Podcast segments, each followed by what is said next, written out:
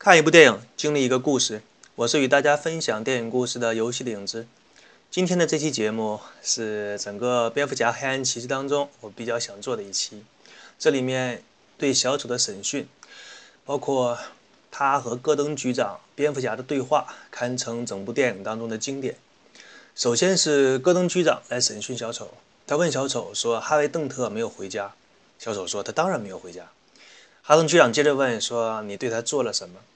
小丑于是无辜地举了一下自己被铐住的手，他说：“我吗？我在警察局，被关在这里，我能做什么呢？你想一想，是谁送的哈维·邓特回的家？是你的人吗？我们现在假设他是你的人，而不是那些黑帮分子的手下。你现在是不是有一种绝望的感觉，哈登局长？其实你是那么的孤独。”你现在是不是觉得对哈维·邓特现在的处境要负责呢？下面把小丑和哈登局长的对话跟大家分享一下。他在哪儿？现在几点了？这和时间有什么关系？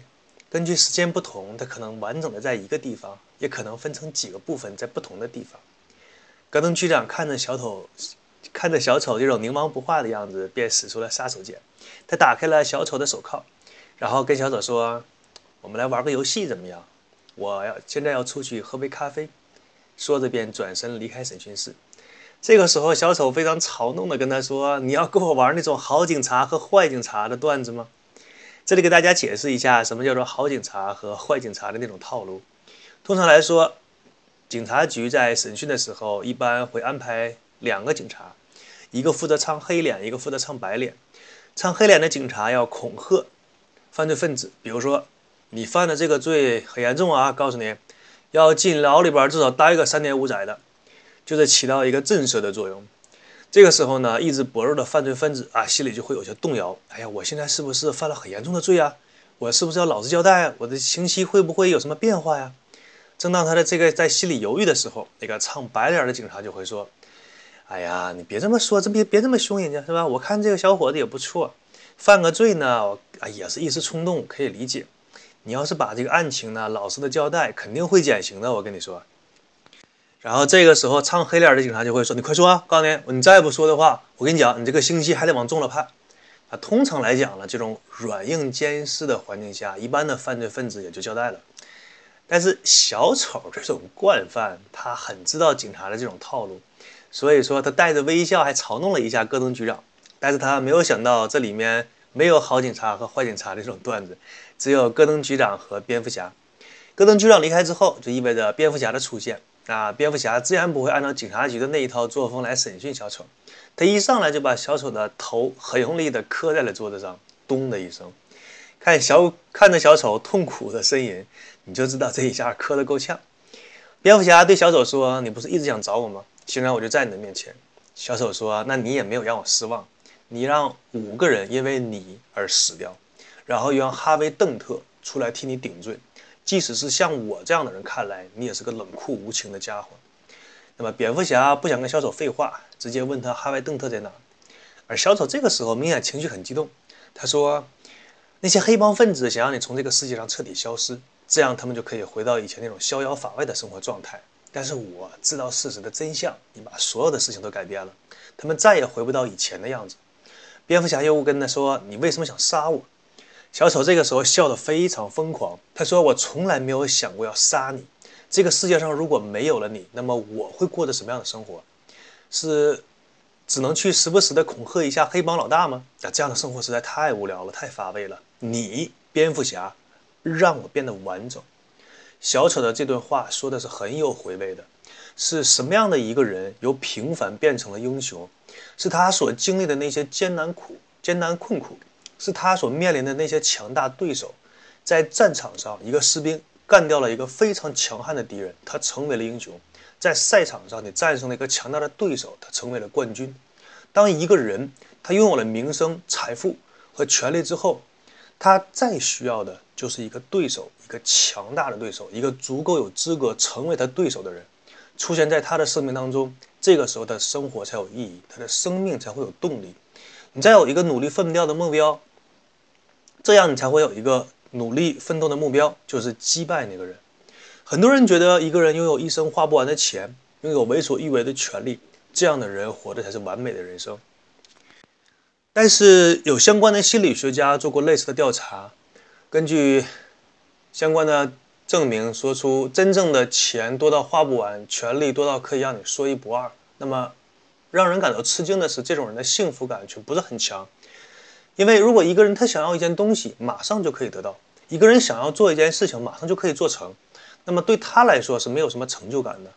对这种人来说，很多东西得到的太容易了。反倒失去了我们平常人那种可以体会到的那种乐趣，所以这种人经常会向世界做一些在我们看来莫名其妙的事情，像他们其实也是想向这个世界证明自己的价值，所以说会做出一些很难理解的行为吧。比如说像侏罗纪公园当中那个土豪，他要把恐龙复活在现在的世界，而且。他的资金可以把恐龙重新用 DNA 的技术复活在这个世界上，并且开一个以恐龙为主题的公园。你可以想象一下，这是个什么样的财力？如果这个人不做出这样一个疯狂的事情，用这些钱度过下半生，那完全不是问题。所以，一个完美的人生，除了财富、健康、家庭、权利这些东西以外，你最后需要的是你一个对手，一个足够配得上你这样优秀的对手。不知道大家听没听过叫“无敌最孤单，常胜最痛苦”。当年独孤求败向全武林的高手发出挑战，说：“普天之下谁能接我三招，我就认输。”结果没有人可以做到。一般的高手啊，就是一招干掉。那些什么少林寺的方丈、寺外的隐士，也就是两招。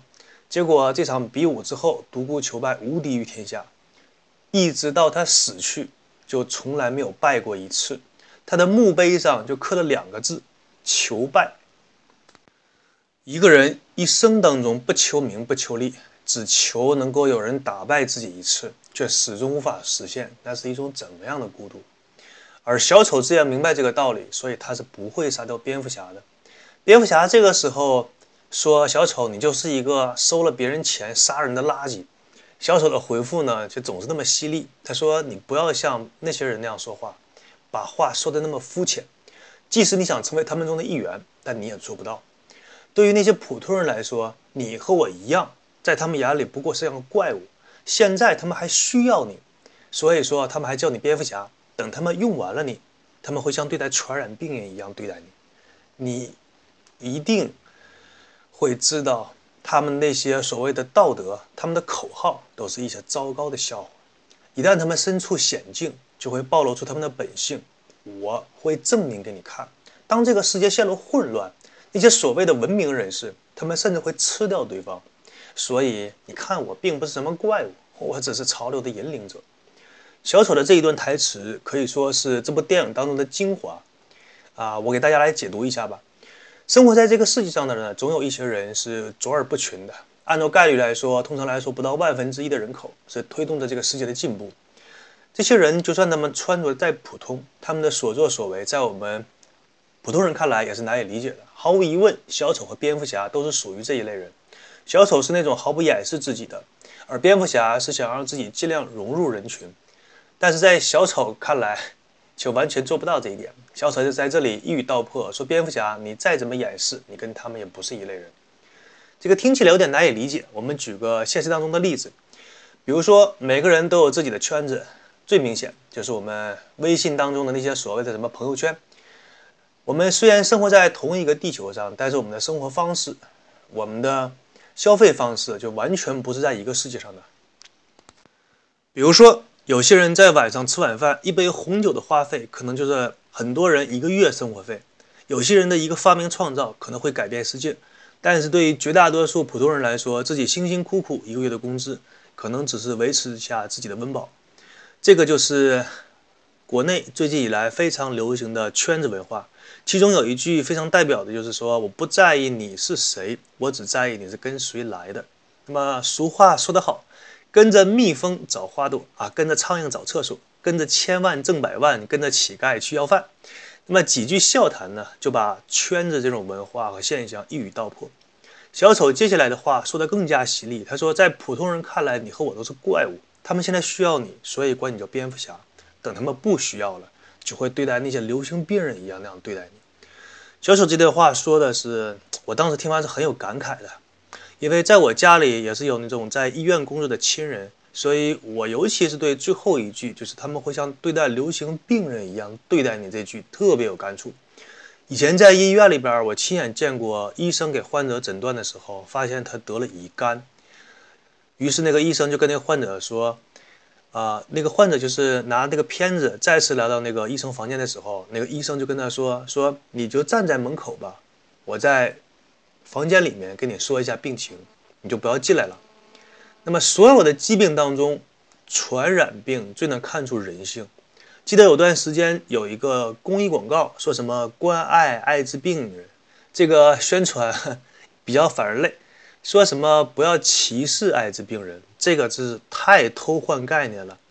普通人根本就没有说歧视艾滋病人，他们有的只是对艾滋病人的恐惧，他们是担心自己被传染，因为艾滋病是绝症，一旦得上就意味着一只脚迈进了坟墓。所以一般的老百姓对待传染病人是避而远之，最好不要接触，不要说话啊，不不见面是最好的。那么小丑这里就是说。怪物和英雄，在普通的老百姓看来，就像对待传染病一样对待这类一类人。那么，普通人为什么会这样对待怪物和英雄呢？看他们就像看传染病人一样呢？那么，怪物不解释了，很容易懂。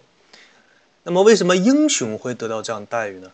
我们来想象一下，如果现实当中真的有蝙蝠侠这样一个英雄，他的职业就是打击犯罪，那么跟那些黑社会分子和黑帮。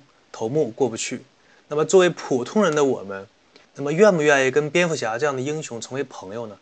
你想一下，如果你跟他成为朋友，想象一下那些犯罪分子和黑社会老大，会不会因为找不到蝙蝠侠，从而对他的身边的人下手呢？